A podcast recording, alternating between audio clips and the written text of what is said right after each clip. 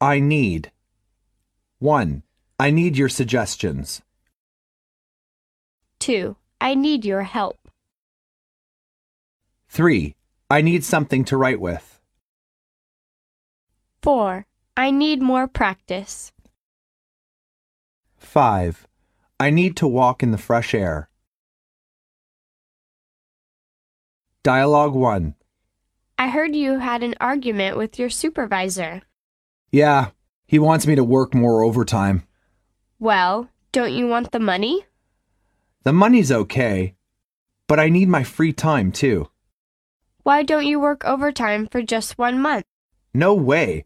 40 hours a week? And that's it? Dialogue 2. Hello, Mr. White. I am calling to congratulate you on your promotion. Ah, you are really well informed.